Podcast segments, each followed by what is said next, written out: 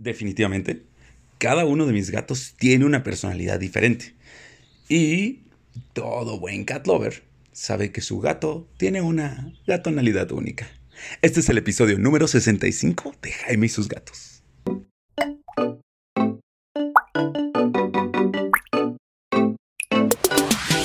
Hola, ¿qué tal? Yo soy Jaime, soy un cat lover, un amante de los gatos y comparto mi vida con cuatro maravillosos gatos que me han hecho entender que gata gato es diferente. O sea, la verdad me sorprende cómo tienen rasgos en común, pero también tienen rasgos bastante diferentes cada uno de ellos en su forma de ser, en su forma de relacionarse conmigo, de relacionarse con los demás. Y es que lo sabemos, algo que caracteriza a los gatos es que tienen personalidades bien definidas y únicas. No hay dos gatos iguales. Eh, incluso los que creen en la misma familia, crecen en la misma familia, tienen una forma de ser completamente diferente. Y yo lo veo porque, por ejemplo, Mina es muy sociable conmigo, pero no es muy sociable con otras personas. Cabezón le encanta ser el centro de atención, pero no tanto que le hagan caso, solo estar ahí y que lo vean y que sepan que hay un gato en la casa. Por otro lado, Frey es súper dominante. Ya les he dicho que Frey es muy celosa y que golpea a todo mundo. Y Tara, Tara es más bien miedosa. Pero ¿Qué es lo que hace el carácter de un gato? Hay gente que me lo ha preguntado y que también luego le sirve para definir si su gato, eh, para saber cómo llevarse con su gato. Pues, ¿por qué? Porque capaz que tú tienes un gato que no es muy sociable y quieres tener al gatito que te quiere, te ama, te adora, y él te va a estar dando señales de amor en su forma de ser, con su personalidad y sus características, igual que nosotros, que habemos unos que nos encantan que nos abracen, otros que nos encanta que más bien nos ayuden, otro que nos encantan que nos digan palabras de apoyo, igual los gatos, los gatos, cada uno te va a querer y va a querer que lo quieras en su forma, ¿va?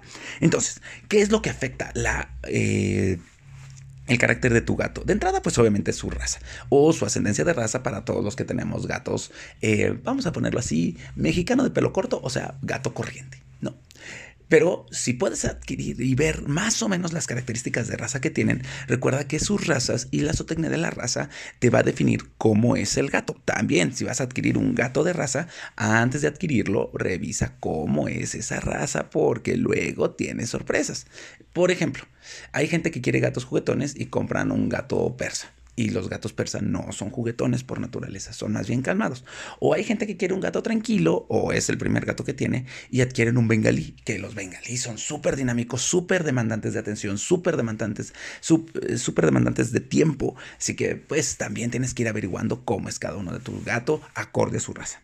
La socialización también es importante. Ya hemos hablado de socialización en otros episodios, porque si bien la raza los, los pone como predispuestos a tener cierto carácter, la socialización te va a ayudar también a que vaya moldeando el carácter y que aprenda a comportarse de cierta forma en ciertas condiciones. Recuerda que esa la socialización se debe hacer idealmente desde cachorros en los primeros 4 o 5 meses, pero si adquiriste un gato adulto, adoptaste un gato adulto o te adoptó un gato adulto, también a través del reforzamiento con premios, con caricias, con palabras de las acciones positivas, te va a ayudar a que tengas un gato más sociable.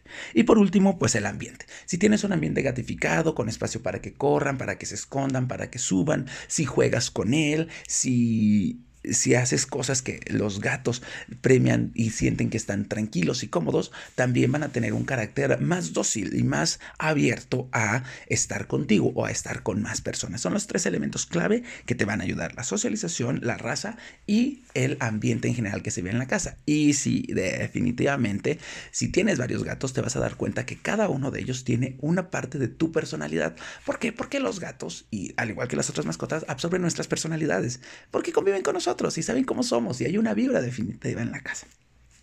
Bueno, fíjense que estaba investigando y en Litchfield Australia, se hizo un estudio en 2017 para ver la personalidad de los gatos y definieron cinco personalidades básicas.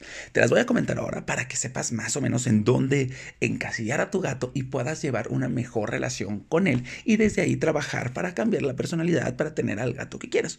El principal es el dominante. El primero que identifica no es el dominante, Frey, ¿no? Que es un gato que es celoso, que le gusta estar siempre arriba, que le gusta llamar la atención, que va a golpear a otras mascotas o incluso a otras personas en caso de sentir que está perdiendo la dominancia. Estos gatos tienen que sentirse siempre los jefes, son los primeros que hay que saludar, o bien si quieres bajarlos de nivel, son los últimos a los que tienes que saludar para que sientan y sepan cuál es su lugar.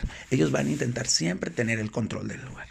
También tenemos a los extrovertidos. Para mí un extrovertido es cabezón. Es un gato dinámico, juguetón, que le gusta presentarse, que le gusta que la gente lo vea, no necesariamente que lo estén toqueteando, aunque le gusta también. A cabezón, por ejemplo, le gusta mucho que lo estén toqueteando, que esté ahí, que esté ahí quieto y quiéranme, ¿no? O sea, es, es un gato como easy going, se lleva bien con todos. También tenemos los neuróticos o miedosos.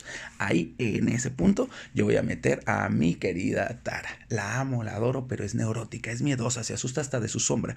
Es una gatita que, porque yo no sabía muchas cosas, su proceso de socialización fue algo traumático, estuvo orinando por varios lugares. Así que ahí definitivamente es mi culpa que Tara tenga una personalidad miedosa que he estado intentando trabajar y poco a poco se ha convertido en menos miedosa, más confiada en sí misma, ha tenido premios, ya se lleva mejor con los demás gatos, ya se lleva mejor con Esteban, en general, ¿no? Por último, vamos a tener, ah, no, no por último, voy en el número cuatro, los impulsivos. Los impulsivos, yo no tengo ningún gato impulsivo. El gato impulsivo incluso es un gato problema, porque es el gato que no podemos entender qué carácter va a tener, ¿no? De repente hace una cosa por locura, luego hace cosas que no son comunes, como que es, en su cabeza está bien hacer ciertas cosas en cierto lugar y no da señales de que lo va a hacer. Es un gato un poco complejo de mantener. Si tienes un gato impulsivo, hay que poner mucha atención porque sí te va a dar señales. Siempre va a dar alguna señal de, ah, voy a hacer esto, pero pues tienes que poner atención y conocerlo muy, muy, muy, muy bien. Y por último, el gato maravilloso, que para mí es Mina, ¿no? Un gato cordial. El gato cordial es el que da su espacio, pero también lo, eh, pide que, que lo respeten en ciertos puntos. Se deja acariciar, se deja hacer cosas es el gatito que puedes presumir, que puedes cargar, que puedes alzar. Es un gato lindo y simpático, es un gato bien educado para muchos. Así que esos son como los cinco tipos de gatos que tienes que tener.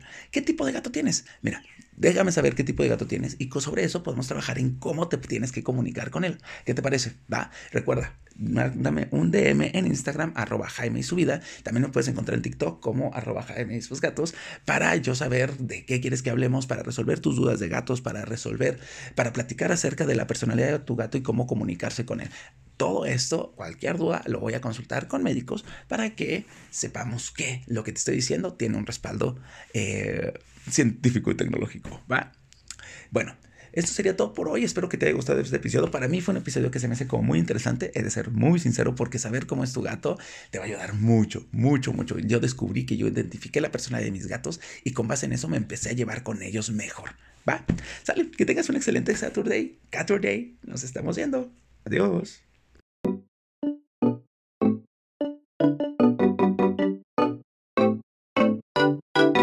¿Qué tal? Soy yo otra vez. Como sabes, en Querétaro tengo una veterinaria especializada en gatos. Así que si tienes cualquier duda o necesidad para gatos y vives en Querétaro, mándame un DM. Estoy en arroba Jaime y su vida en Instagram y puedo ayudarte para que tú y tu gato estén felices y contentos por mucho, mucho tiempo.